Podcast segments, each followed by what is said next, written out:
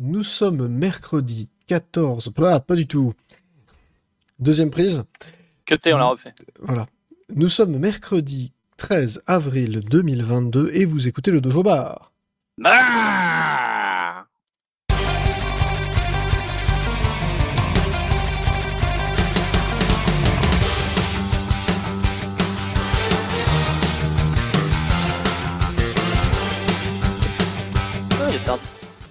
Bonsoir à tous, bonsoir Mecton. Eh bien, bonsoir. Bonsoir Serki qui ne pourra malheureusement pas nous répondre, donc on lui fait quand même un peu un, coucou. hein, je sais, il est là, mais il n'est là, que par la pensée. Et ce sera tout, hein, c'est une émission assez minimaliste, tout le monde est un petit peu parti en vadrouille. Là. Certains événements du week-end ont, fait dire à certains que ce serait bien d'aller prendre des vacances.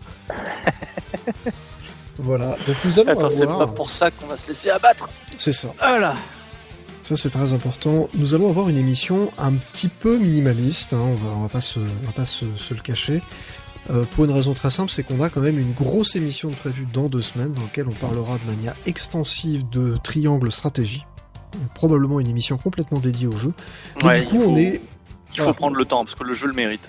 il faut prendre le temps, il faut que tout le monde ait le temps, euh, peut-être pas de le finir. Je pense que tout le monde ne l'aura pas fini, mais il faut au moins que tout le monde ait suffisamment avancé pour être capable d'en discuter vraiment de manière libre et avec. euh, je pense Ouais. qu'on fera même une partie no spoil et une partie spoil. Comme ça, on pourra- vraiment euh, On pourra comparer nos choix et tout, ce sera la folie.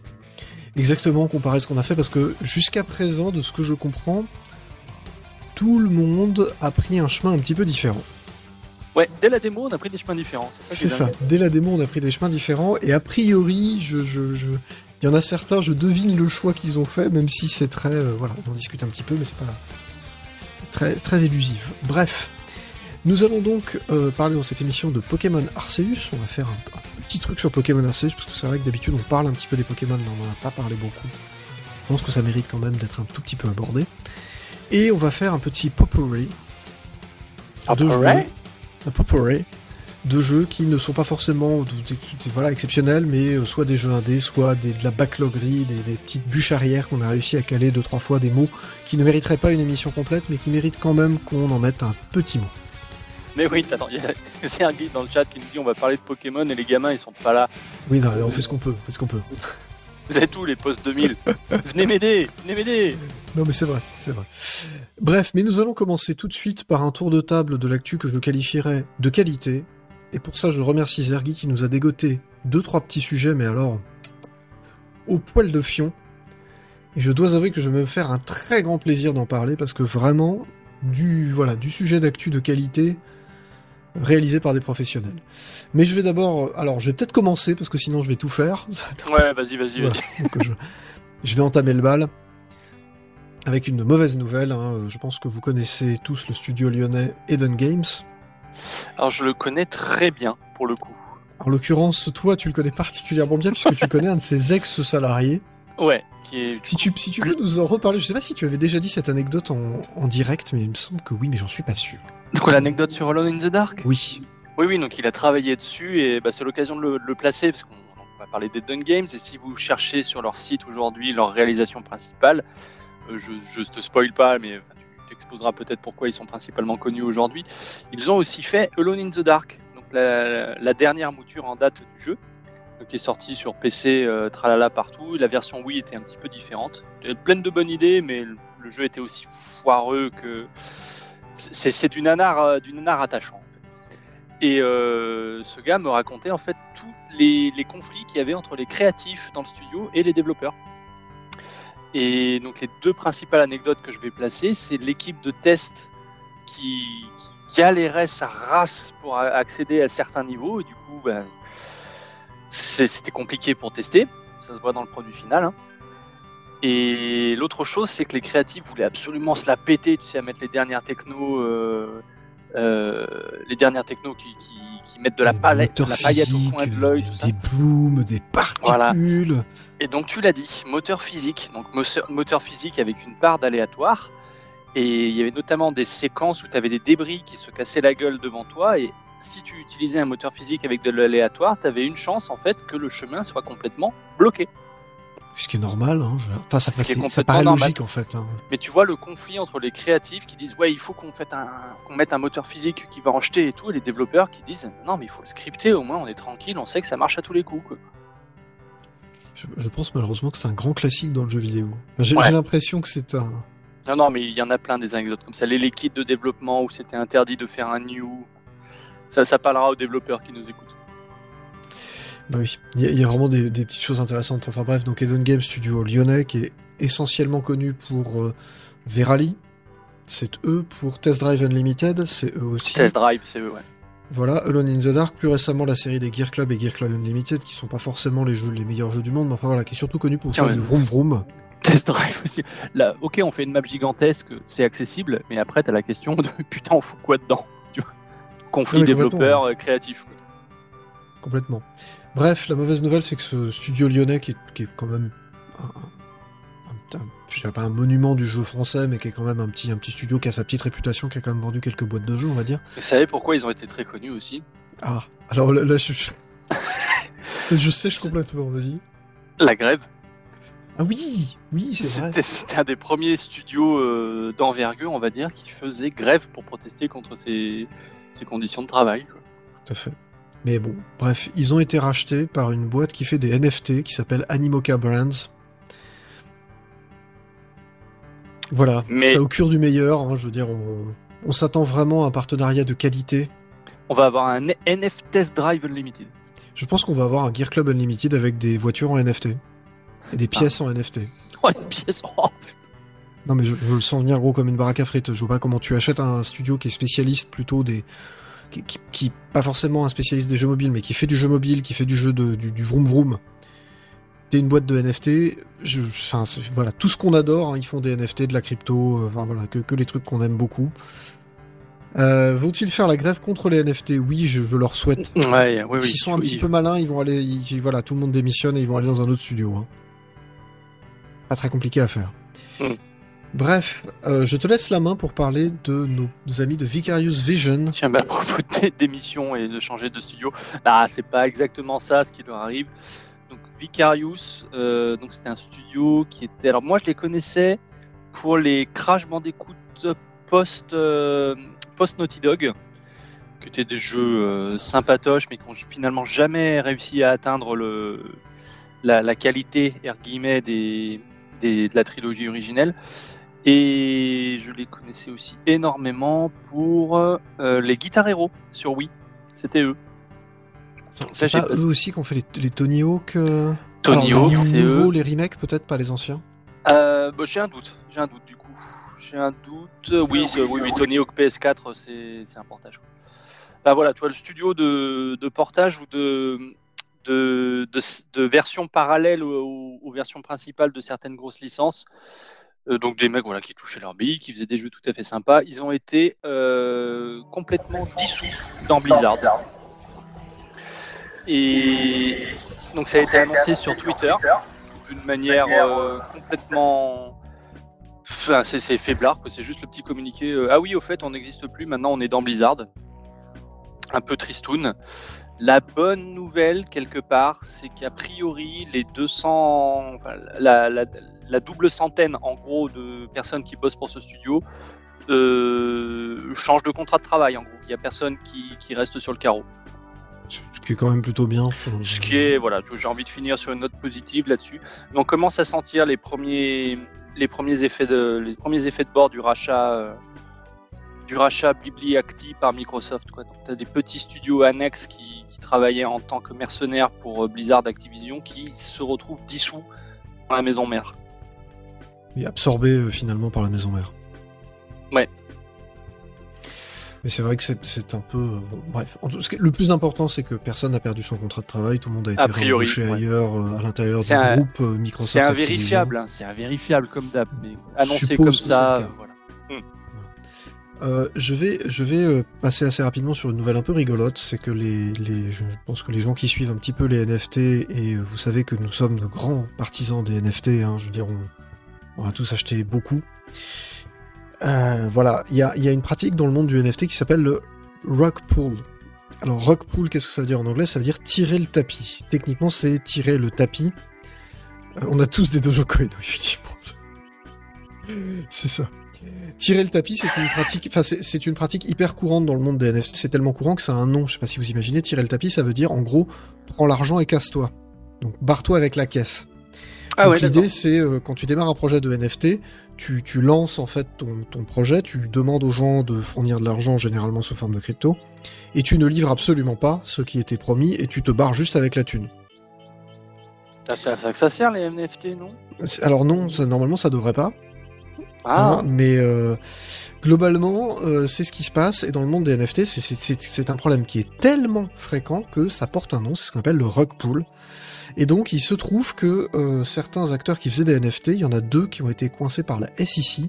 Donc, c'est l'équivalent de, l'autorité des marchés financiers, mais aux États-Unis, qui est la Secure, je sais plus, Exchange, Security and Exchange Commission. Donc c'est eux qui régulent en fait tout ce qui concerne la bourse, mais aussi tout ce qui concerne les, entrées en bourse et tout ce qui concerne en gros la façon dont les entreprises fonctionnent et se financent. Donc c'est un peu plus large que l'AMF qui ne s'occupe généralement que des marchés financiers. Là, si tu fais un Kickstarter pour une pour un comment dire pour un produit, euh, ça, ça, ne rentre pas dans le cadre de la SEC. Par contre, si la société qui fait le Kickstarter commence à demander des investissements à côté, ça rentre dans le cadre de la SEC. Ok. Donc tu vois, c'est un peu plus subtil. C'est ce qui fait que Intellivision, la nouvelle société qui produit l'Intellivision Amico, hein, la société de Tony Talarico qui est vraiment dans la merde, mhm. euh, toute la partie en fait euh, euh, Kickstarter, tu peux te faire niquer, c'est voilà. Par contre, la partie investissement qu'ils ont faite après, ça rentre dans le cadre du contrôle de la SEC. Ok. Voilà. Donc c'est juste pour clarifier ce qu'est exactement le rôle de la SEC et ils viennent de lancer une enquête, une enquête, enfin ils l'ont lancé une enquête, ils l'ont lancé il y a plusieurs mois pour suivre justement un certain nombre de pratiques dans le monde des NFT et ils ont considéré que l'investissement en crypto était de l'investissement, donc les concernait, donc que les pratiques de type rock pool, c'est-à-dire bah, casse-toi avec la caisse, n'étaient pas du tout légales au regard, euh, comment dire, du code de la consommation américain, du code des entreprises, du code des financements des entreprises et ainsi de suite. Et il se trouve que les gens qui font des NFT euh, sont peut-être des gens qui sont très bons en matière de social engineering, mais ce sont généralement de très mauvais techniciens. Et en fait, il faut savoir que quand tu fais de la crypto, bah, il n'y a absolument rien qui est chiffré. Toutes les transactions que tu fais dans une crypto-monnaie sont, euh, comment dire, visibles par tout le monde. On a déjà dit, hein, la crypto pour la vie privée, c'est une catastrophe. Et là, c'en est exactement l'illustration, c'est-à-dire que n'importe quel bitcoin, n'importe quel ether, tu peux le retrouver dans la chaîne, tu peux tracer toutes les transactions pour savoir par où il est passé. Quand est-ce qu'il a été converti d'Ether à dollar Quand est-ce qu'il a été converti de dollar à Ether? Et notamment sur des plateformes comme Coinbase. Et donc les mecs ont monté un dossier complet pour attaquer au tribunal. Alors là pour l'instant c'est que deux personnes, mais la façon dont le droit américain fonctionne fait que ça va faire boule de neige. Parce que ça va créer un précédent. Et il commence à y avoir un certain, un certain flip hein, dans les communautés NFT parce qu'il y a tout un tas de gens qui ont été impliqués dans des problèmes de pool. Ça va mal se terminer. Et ça me fait très plaisir. Voilà, ça va mal, c'est une question de point de vue. Ça va mal se terminer pour eux et ça me fait extrêmement plaisir. Voilà, je sors le popcorn. Voilà. Euh, autre petite nouvelle qui nous était amenée par Monsieur Zergi et ça fait euh, très plaisir. Oui, comme je dis, comme disait JBC, chais. C'est exactement ça. Je pense qu'il y a pas mieux que ça. voilà. Autre petite nouvelle qui nous est amenée par le camarade Zergi qui malheureusement ne peut pas être parmi nous. Euh, il y a des gens qui ont créé un ODE, donc un Optical Disc Emulator, c'est-à-dire un, un émulateur de disque optique, donc une petite puce qui remplace un lecteur optique à l'intérieur d'une console.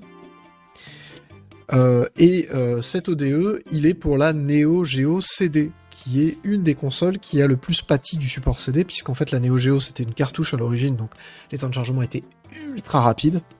C'était vraiment euh, instantané, quoi, il n'y a pas de temps de chargement. Et la Neo Geo CD, qui était censée être la version moins chère de la Neo Geo, plus accessible, bah, elle avait un lecteur CD, donc les temps de chargement étaient horriblement longs. Et en plus, tu avais ah, parfois des temps de chargement pendant le jeu. Ah, non, mais c'était vraiment horrible tant que ça, quoi bah ça a marqué les gens en tout cas. C'est-à-dire qu'apparemment lancer une partie de Metal Slug c'est genre 3 minutes. Ah et euh, t'as des temps de chargement au milieu du niveau. C'est-à-dire que t'arrives à un certain moment du niveau, le jeu est obligé de s'arrêter pour charger. Ouais, ça fait chier ça. Voilà. Et en plus, précision supplémentaire, c'était un lecteur CD 1X. Comme celui des toutes premières PlayStation, la toute première révision de la PlayStation était un lecteur CD 1X, donc très très très lent, et qui en plus était particulièrement fragile. C'est-à-dire que c'est pas quelque chose qui a très bien vieilli. C'est des mécaniques qui étaient, euh, voilà, c'est le lecteur CD au rabais, donc ça ne marche pas très bien. Voilà, donc il y a des gens qui ont créé un, ODE pour Neo Geo CD, ce qui est une bonne nouvelle parce que ça veut dire que cette machine va pouvoir continuer à vivre presque normalement. Euh, voilà, sans lecteur CD certes, mais on va pouvoir continuer à faire vivre la Neo Geo CD, ce qui n'était pas gagné jusqu'à présent. Voilà. Je précise quand même que les temps de chargement étaient tellement lamentables qu'il y a eu quand même une version exclusive japonaise qui s'appelait la Neo Geo CD Z, qui était simplement une Neo Geo CD mais avec un lecteur 2X. Ah, je cru avec un lecteur raciste. Okay. Non, non, non, oh là, oh là. Please don't. Abort mission. Voilà. Et le dernier truc euh, que nous a amené notre camarade Zergi, que je trouve extraordinaire, et je, je, compte sur ton soutien logistique pour expliquer ça de manière... Parce qu'il y a quand même des choses un petit peu, rigolotes. Donc, euh, il y a des mecs... Vous savez que le code de Mario 64 a été intégralement reverse ingénieré il y a quelques mois, on en avait déjà parlé. Donc des gens ont pris la, la ROM N64 et ont réussi à recréer le code source C d'origine le plus fidèlement possible. On sait très bien que c'est des méthodes qui ne sont pas fiables à 100%, mais on va dire qu'on a une certitude à 99,9% que ce qu'on a est vraiment le code source de Super Mario 64. Et du coup, il y a des gens qui ont commencé à regarder pour faire des optimisations dedans. C'est énorme. ce qui est quand même fou quand tu regardes le truc, c'est juste complètement délirant. Alors je vais essayer de l'expliquer pour les, pour les moins techniciens d'entre nous, mais vous allez voir, c'est assez marrant. Donc, déjà, il faut savoir que à l'origine, le code source de Mario 64 n'a pas été compilé avec les options qui donnent le plus d'optimisation de code. Donc la version N64 qui est sur la cartouche est une version qui n'est pas à 100% optimale parce qu'elle n'a pas été compilée avec les bonnes options pour être la plus optimale possible. Il y a plein d'explications à ça. Il est très probable que, alors déjà, c'est probablement le tout premier jeu qui a été développé pour N64. Ouais, peut-être simplement le kit qui était pas prêt pour. Euh, optimisé à balle. C'est ça, les kits de développement étaient peut-être pas encore optimisés à balle. Il faut savoir que le langage C, c'était une nouveauté dans le domaine du jeu vidéo à cette époque-là. C'est les premières consoles où le langage C est quelque chose de standard. C'est vrai, c'est toi qui m'as appris euh, que jusque-là, il programmait direct en assembleur. Exactement. Alors, à part quelques très rares jeux Mega Drive qui étaient programmés en C, et encore pas tout, il y en a une petite partie qui était programmée en C, mais absolument pas tout. Euh, donc c'est quand même c'est quand même intéressant de le savoir. Euh, les, jeux Super NES, les jeux NES, les jeux les jeux même les jeux Atari 2600 évidemment, mais euh, voilà, la plupart des jeux étaient programmés en assembleur, c'est-à-dire un langage de beaucoup plus bas niveau. Euh, la N64, la PlayStation, euh, la Saturn dans une moindre mesure étaient des consoles dans lesquelles le C était donc un langage très standard, très bas niveau quand même, mais standard et compilé, était quelque chose de tout à fait normal. Sauf que la N64 a quelques petites particularités, notamment le fait que son processeur principal et son coprocesseur doivent accéder à la RAM, mais pas en même temps. Et qu'ils se partagent le bus de RAM. Donc euh, tout, le, tout, le, tout le défi quand tu programmes un jeu N64, en fait, c'est d'arriver à te débrouiller pour que le CPU et ce coprocesseur puissent accéder à la mémoire alternativement, mais sans s'attendre l'un l'autre, parce qu'évidemment, dans ces cas-là, tu tues complètement les performances. Là, tu bloques le jeu en attendant. C'est ça. C'est-à-dire, pendant que le CPU ne calcule rien, ou calcule des choses qui sont dans son propre cache, il faut que, voilà, faut que tu optimises le truc pour que bah, le CPU aille chercher des infos, fasse ses petits calculs, et que pendant ce temps-là, ton coprocesseur puisse aller chercher d'autres trucs et faire d'autres calculs, mais euh, le, la difficulté, c'est de paralléliser. Il y a des gens qui ont commencé à regarder le code de Mario 64 et qui ont sorti des optimisations de fou. Et de fou. Ce qui, ce qui me tue, c'est que du code décompilé comme ça, ça doit être difficilement lisible, quoi. Alors, les mecs ont dû galérer quoi pour aller trouver où taper. Alors figure-toi qu'il est vachement plus lisible que ce que tu imagines.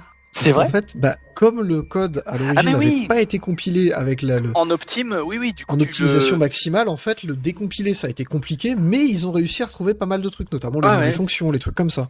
Ah, c'est génial. Et donc, euh, voilà, il y a tout un tas de codeurs qui sont en train de s'amuser avec le code de Super Mario 64 et à l'optimiser. Euh, de sorte à ce que euh, effectivement les accès RAM soient meilleurs, que l'organisation de la mémoire à l'intérieur du jeu soit meilleure, euh, d'aller faire des optimisations pour que les initialisations de vecteurs soient plus rapides, pour que les temps de rendu soient plus rapides, Ah, c'est excellent. assez fou. Et donc là, les mecs disent que le code d'origine, qui tourne sur la console d'origine, hein, c'est-à-dire le code optimisé, compilé correctement, mis sur une flashcard, mis sur une vraie N64, bah, le jeu à l'origine faisait, je crois que c'est 30 FPS maximum, mais il descendait parfois un petit peu dans, en dessous de 20, et puis euh, voilà. là, les gars arrivent à tenir un 40 frames par seconde consistant, et leur objectif c'est d'arriver à 60 FPS. C'est génial. Je trouve ça complètement fou. C'est génial, mais tu sais, tu sais comment je souhaite que ça finisse tout ça T'as des Yakuza Nintendo qui vont débarquer chez eux, mais pas pour les buter, mais pour les embaucher. Bah écoute, ce serait quand même une bonne nouvelle, moi je trouve que c'est quand même intéressant. C'est symptomatique de plein de choses et c'est ça que je trouve absolument formidable dans cette histoire, c'est que euh, le code n'est pas optimisé. Ça n'empêche pas qu'il était dans un état suffisamment bon à l'époque pour être sorti. Donc ça veut dire que t'as quand même un quality control qui était là. Euh, c'est le tout premier jeu, c'est probablement un des tout premiers jeux développés sur N64, donc tu sens que les mecs, ils avaient pas l'habitude du C, il y avait tout un tas de trucs qui étaient, qui très approximatifs, quoi. Les exemples de code qu'on voit, euh, qu'on peut voir sur ce, sur ce, sur ce sujet-là, quand tu codes un petit peu, tu te rends bien compte que il y a des choses qui sont qui sont voilà qui sont pas optimales parce que voilà tu sens aussi que c'est plusieurs développeurs qui ont travaillé sur des petits morceaux dans leur coin parce qu'il y a aussi des répétitions de code et des choses comme ça donc voilà il y a quand même des choses je trouve assez extraordinaires dans, dans ce projet là encore un, beau projet de la communauté qui fait bien plaisir tu vois, je, blaguais là sur euh, Yakuza embauché, tout ça. JBC fait la remarque sur euh, les Yakuza français pour les embaucher chez Nerd, donc les mecs qui bossent sur les émulateurs et les, les consoles mini. Et oui, oui, ce serait top, quoi. Ça s'y prêterait, ça s'y prêterait super bien. Ah, et, on a aussi, et on a aussi Zergi qui nous dit à quand la même chose pour le Ocarina of Time qui lui aussi a été décompilé. Alors pour le coup, je sais pas dans quel état il est le code, euh, code en reverse. J'ai cru comprendre que le code euh, inversé de, de, de, Ocarina of Time était beaucoup plus compliqué parce que lui, il a été compilé avec des options plus optimales donc il est pas voilà. Maintenant je ne doute pour pas. ceux qui nous écoutent, en fait, plus tu optimises, quand tu fais le chemin inverse entre la dans, dans la compilation, tu retrouves un code qui est lisible, mais as moins de, c'est moins littéraire quoi. Au lieu d'avoir une fonction qui va s'appeler euh, affecter variable machin, tu vas avoir un truc euh, X. A8 43D. Démerde-toi avec ça quoi. Voilà. Alors il me semble que sur euh, Ocarina of Time, c'est effectivement plus euh, plus, compliqué, en tout cas pour l'instant. Ce qui ne veut pas dire que ce sera impossible. Ce, serait intéressant de voir quelles optimisations peuvent être faites sur le moteur d'Ocarina of Time, parce que c'est vrai que c'est un jeu qui est déjà moins, qui tourne déjà moins bien que Mario 64, mais qui est quand même largement plus complexe. Voilà, je de mhm. mémoire, c'est quand même c'est quand même un peu différent. Et euh, il faut savoir aussi, alors c'est un, fait intéressant, un fait peu connu. Euh, ces messieurs de chez Factor 5 bien connu dans le Landerneau. Hein, donc eux, c'est vraiment la, maîtrise de l'N64, c'est vraiment, c'était dans leur ADN. Hein. Ils ont fait des choses absolument extraordinaires avec. Et ils disaient que c'était vraiment pas évident du tout, du tout, d'arriver à obtenir des, bonnes performances de croisière sur N64. C'est-à-dire que tu, as deux manières de voir les performances. Tu as ce qu'on appelle le peak performance, c'est-à-dire les performances de pointe, et tu as les performances de croisière, c'est-à-dire finalement les performances, non pas maximales, mais on va dire la performance moyenne que tu peux obtenir d'une machine. Et en réalité, les machines de jeux vidéo, euh, si tu veux faire une bonne machine pour faire du jeu vidéo, l'idéal c'est plutôt d'avoir de très bonnes performances de croisière et des performances en pic finalement relativement limitées. Parce qu'une machine qui fait du jeu, ce qu'on lui demande c'est de calculer. bien tout le temps. C'est un cycle un jeu vidéo. Hein. C'est tous les 1 soixantième de seconde, il faut avoir fait tous les calculs de physique, tout le rendu graphique, tout le, tous les effets et ainsi de suite, et euh, aller afficher ça à l'écran finalement. Ce qu'on lui demande, c'est justement de d'être, euh, de ronronner tranquillement. Pas forcément d'avoir des performances maximum. Et euh, les mecs de Factor 5 disaient que l'un des gros problèmes de l'N64, c'est que ça, une partie de son, de son microcode, donc vraiment du code de très très très bas niveau de la machine, avait été codé justement pour faire du peak performance parce que ça avait été codé par SGI, donc Silicon Graphics, qui eux faisaient des stations Silicon Graphics où le but c'était justement de faire les rendus le plus vite possible, mais pas forcément d'avoir des rendus en continu.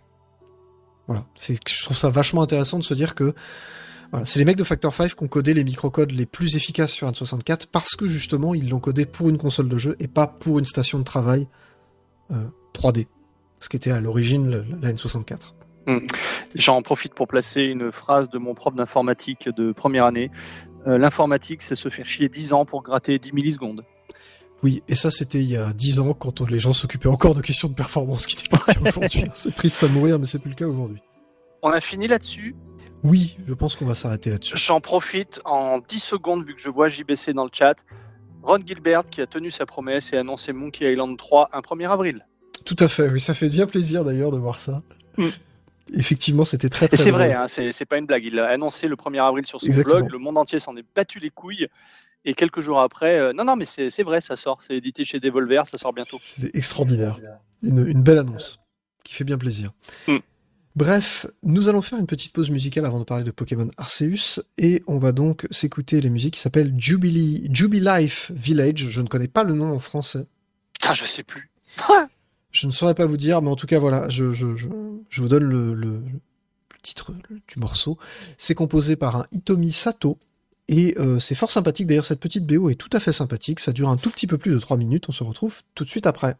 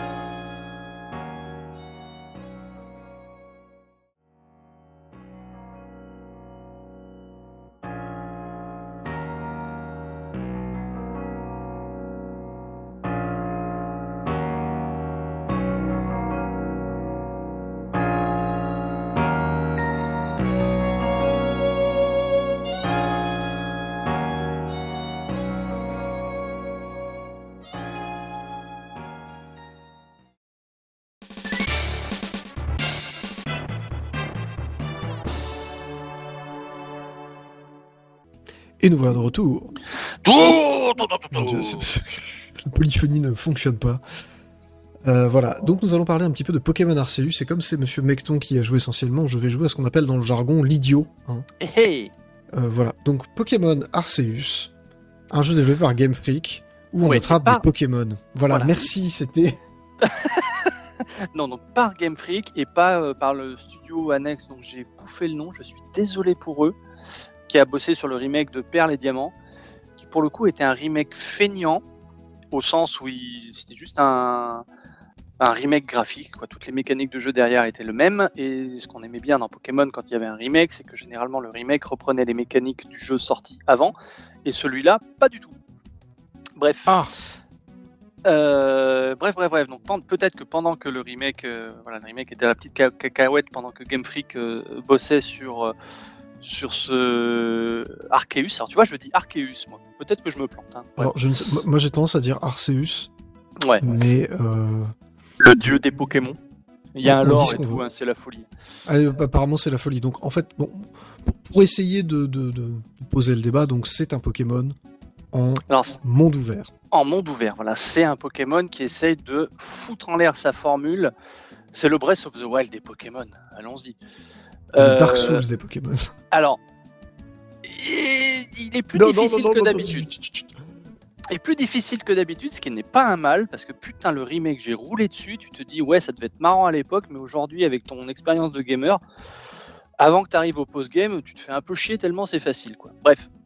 Donc celui-là, euh, donc il y a un scénar, hein, je vous le zappe. euh, en gros, il y a un, un pélo de- du monde moderne qui se retrouve catapulté dans le temps à l'époque euh, japonaise What médiévale. Attendez, je croyais que c'était à propos de devenir le meilleur dresseur et de relever tous les défis. Eh ben non, celui-là, c'est sauver le monde. C'est original. Ah Ah bah oui, du coup ça change. Ouais, et t'es pas amnésique, parce que t'es toi-même. Alors, à moins que tu sois Ah. amnésique, hein, ça, ça vous regarde. Sais après, pas. on peut pas, on peut pas tout faire non plus. Ouais. Donc tu n'es pas amnésique et tu ne te réveilles pas euh, avec les animaux de la forêt qui sont devenus fous. Alors, pe- peut-être, en fait, si.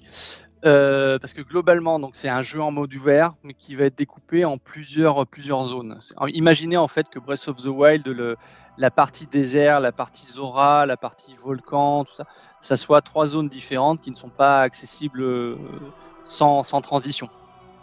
Donc tu as un village principal, alors qui du coup s'appelle Rusticité. On a retrouvé, puis merci Zergi qui nous l'a confirmé. Euh, big up à la, à la team traduction. hein. Le, le boulot que vous faites sur les Pokémon à chaque fois, c'est de la folie. Messieurs, messieurs de la team traduction euh, française, si vous nous écoutez, euh, on vous kiffe à la race, on kifferait vous avoir en interview. Ah, ce C'est serait quand incroyable. vous voulez, parce que franchement, vous faites un boulot absolument incroyable. Je le dis, je le répète, on a eu des versions françaises de jeux Nintendo depuis une quinzaine d'années qui sont extraordinaires. Donc vraiment, hein, si vous connaissez quelqu'un de la team trad euh, chez Nintendo, mais on veut les interviewer, quoi. Vraiment. Ouais, ouais. Et, Non, euh, quand sont- vous voulez, où vous voulez, quelles que Ils soient les sont- conditions. Ils sont excellents. Euh, donc voilà, tu as ce village principal, donc avec différentes fonctionnalités qui vont se débloquer au fur et à mesure de l'avancée du jeu. Rien de dingue, hein, ça va être des magasins plus grands, un champ qui va te permettre de récupérer des ressources, j'y reviendrai, euh, un dojo qui va te permettre de customiser euh, plus facilement les, capacités de ton Pokémon, enfin de tes Pokémon, euh, un forgeron, enfin voilà ce genre de trucs. donc tu as ce village qui va te permettre de récupérer des missions alors qu'elle soit annexe ou faisant partie de la, de la trame principale du jeu. Et ces missions vont se passer dans des zones donc, qui sont des zones ouvertes. Pas de, de, de, spoiler majeur là-dessus. Tu auras une zone qui va être de la plaine, un petit désert, un truc un peu marécageux, de la neige. On reste dans les, on reste dans les classiques. Euh, l'énorme nouveauté, une fois que tu es dans ces zones, en fait, c'est que la, la capture, enfin, les Pokémon, tu les vois sur euh, se baladant dans la nature, comme on l'avait déjà dans les épisodes récents, sauf le remake, le dernier remake en date. Euh, et il faut pas aller à leur contact pour déclencher un combat qui va être tu sais, au tour par tour. Je te fais baisser tes points de vie jusqu'à ce que tu sois suffisamment faible que pour que je te balance une Pokéball à, une Pokéball à la gueule. Ce qui, ce qui était la formule traditionnelle, hein, c'est le Pokémon sauvage euh, qu'on combat avec ses propres Pokémon et quand il est faible, on tente de lancer de Pokéball. C'est ça. Pour espérer le capturer, c'est pas c'est pas à tous les coups que ça marche en plus. Là, c'est tu arrives, je te balance une Pokéball à la gueule. Ah, donc c'est la méthode dite euh, Saint-Denis et donc, euh, ça ne peut marcher ou pas en fonction du, des caractéristiques du Pokémon qui sont en face. Donc, t'en as qui sont passifs sur lesquels ça va marcher très facilement, t'en as qui sont un peu plus belliqueux, où ça va foirer une fois sur deux, et si ça foire, ils vont se mettre à t'attaquer. Euh, donc, l'attaque, pareil, l'autre grosse nouveauté, c'est que l'attaque ne vise pas ton Pokémon, elle te vise toi, euh, avatar de joueur. Ou putain.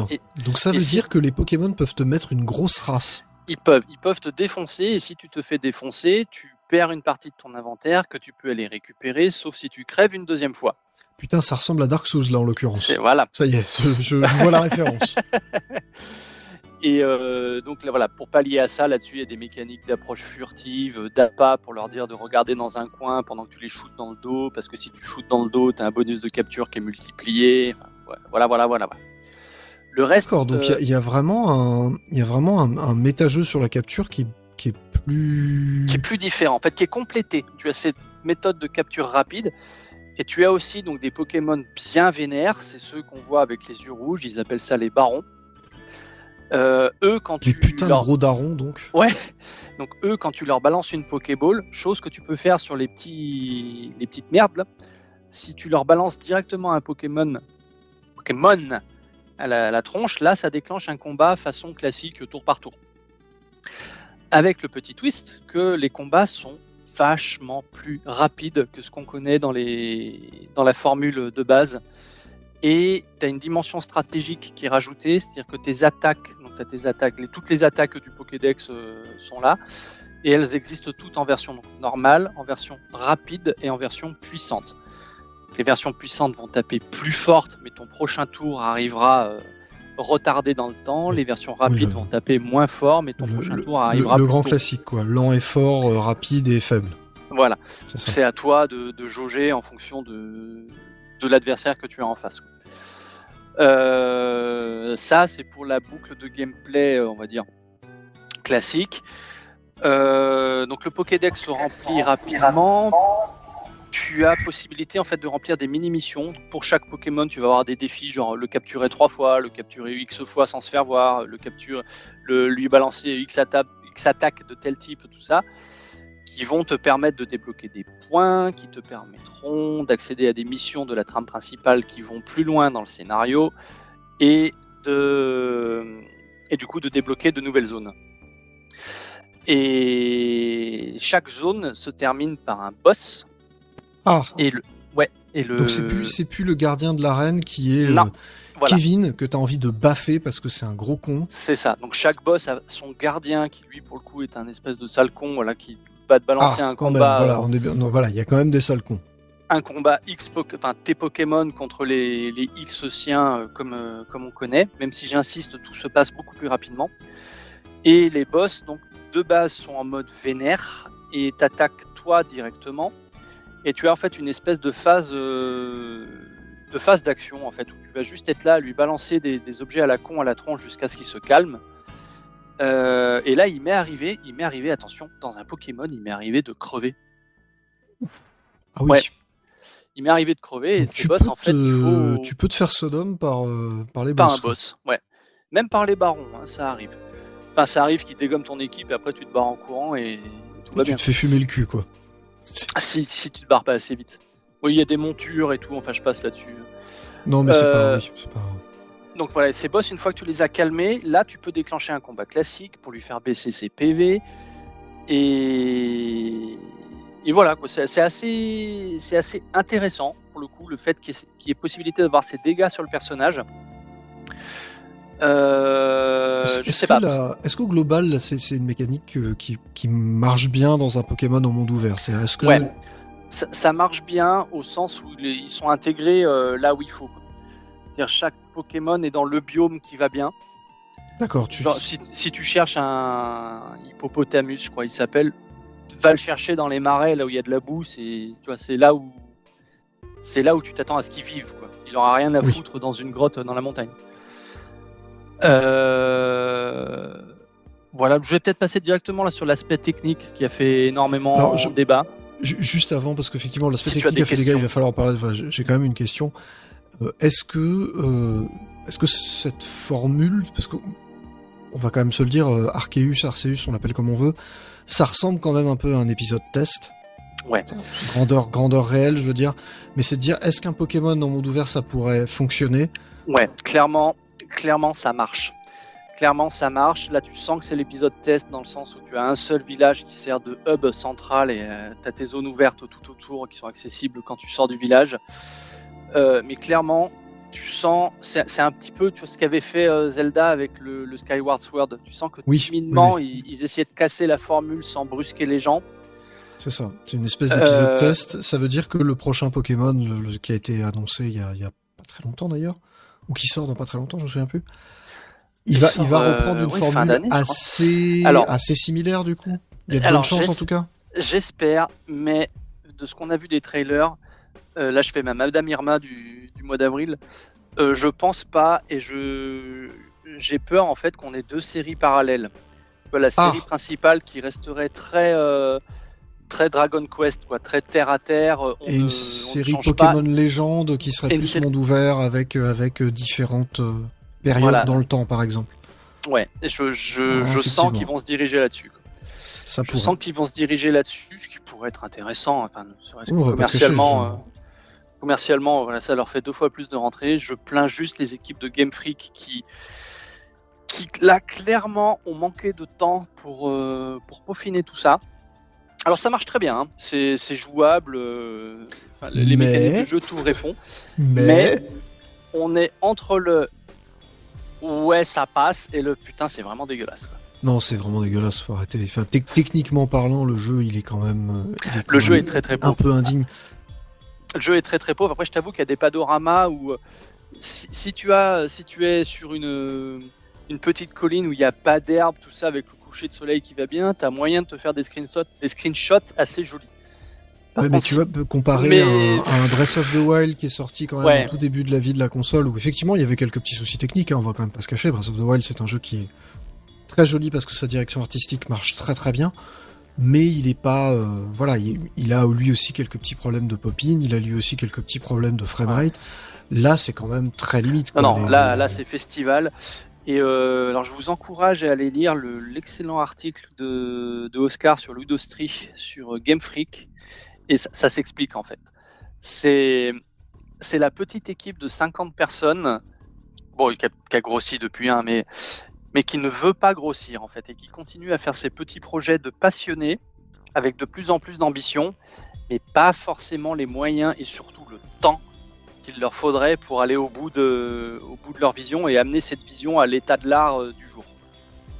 Oui, c'est-à-dire qu'en fait, il faudrait, il faudrait presque, si- s'ils veulent continuer sur cette voie-là, il faudrait presque que eux s'occupent que de la partie artistique, euh, euh, game design et autres, et qu'ils aillent déléguer la partie technique à quelqu'un d'autre pratiquement. Ouais. Non, parce que en termes de, en termes de gameplay et de jouabilité, c'est vraiment ça, ça répond bien, c'est plaisant à jouer.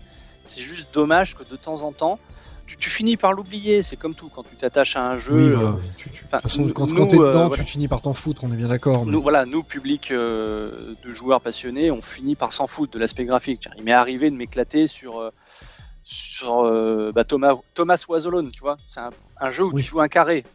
Oui, non, mais complètement. Non, mais il y, a des. Encore une fois, je, suis persuadé que l'aspect technique n'est pas euh, n'est pas et n'a jamais été quelque chose de déterminant dans un jeu.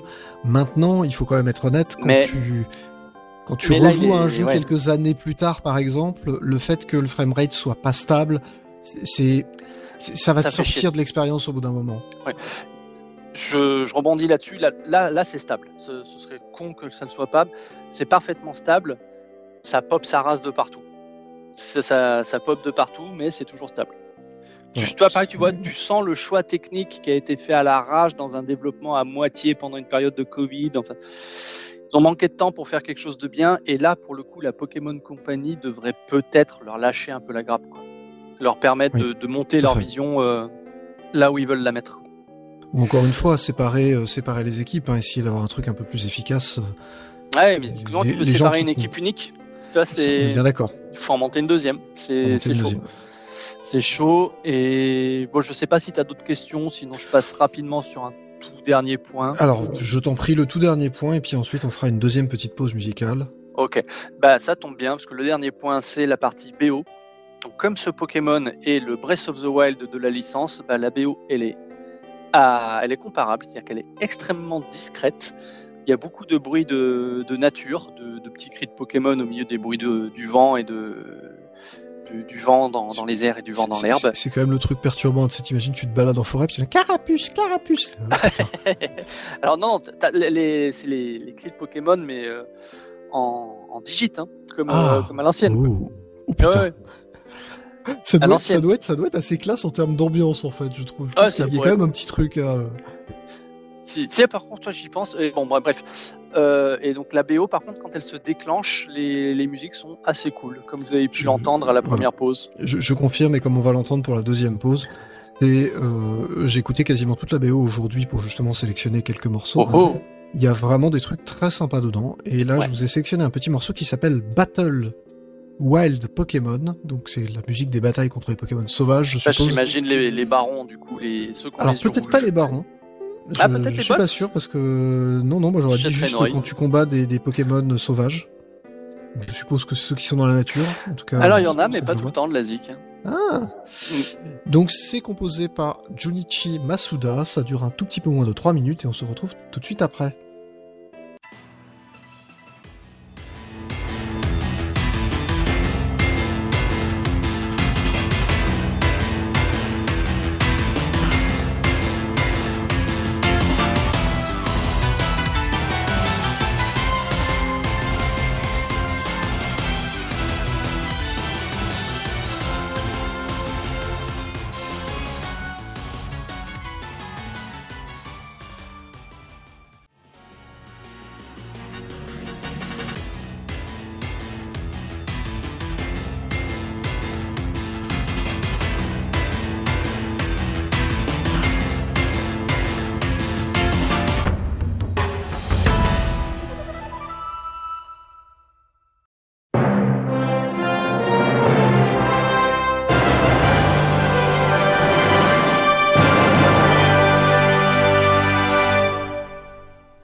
Et nous voilà de retour.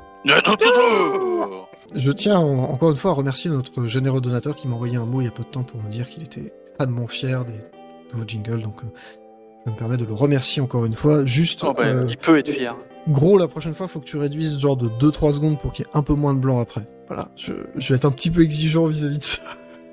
Le connard, c'est le mec qui t'a fait genre 150 jingles, il s'est cassé le cul, tu vois, à faire tout ça tu dis encore, ouais, c'est bien, mais franchement, tu aurais pu enlever une petite seconde. Quoi. t'envoyer un jingle. Mortal, t'es un connard, tu rien comprendre. Ah oui, oui, mais, euh, je vais le transformer en jingle, ce que tu viens de dire. Et oui, faut le savoir.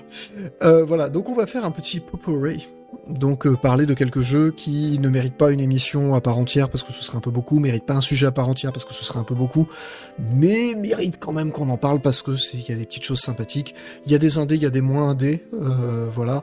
On va peut-être commencer par un, petit peu moins indé, hein, mhm. l'atelier du jeu vidéo. Ah, l'OVNI. L'OVNI Tender. Oh, truc. Euh, comment en parler? C'est un jeu. Euh, bah, Nintendo avait fait le Super Mario Maker. Et c'était sympa, tu pouvais faire ton petit Mario.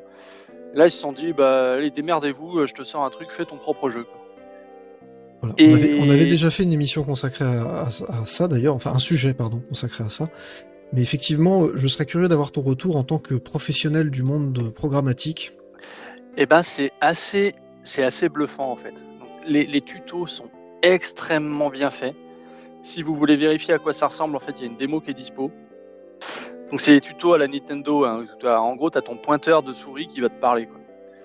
Tout à fait. Et, et c'est de la programmation J'appellerais ça, pour le vulgariser, j'appellerais ça de la programmation graphique. On met des boîtes et on tire des traits entre les boîtes. Pour dire euh, telle, telle sortie de telle boîte va dans telle entrée de, de telle autre boîte.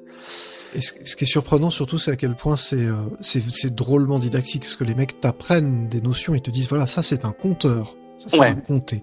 C'est fou parce que tu te rends compte quand tu fais de la programmation que c'est le genre de choses qui pas facile à expliquer. Et là, tout est expliqué de manière hyper didactique. C'est ça, vulgariser, mais vulgariser drôle, vulgariser vraiment ludique.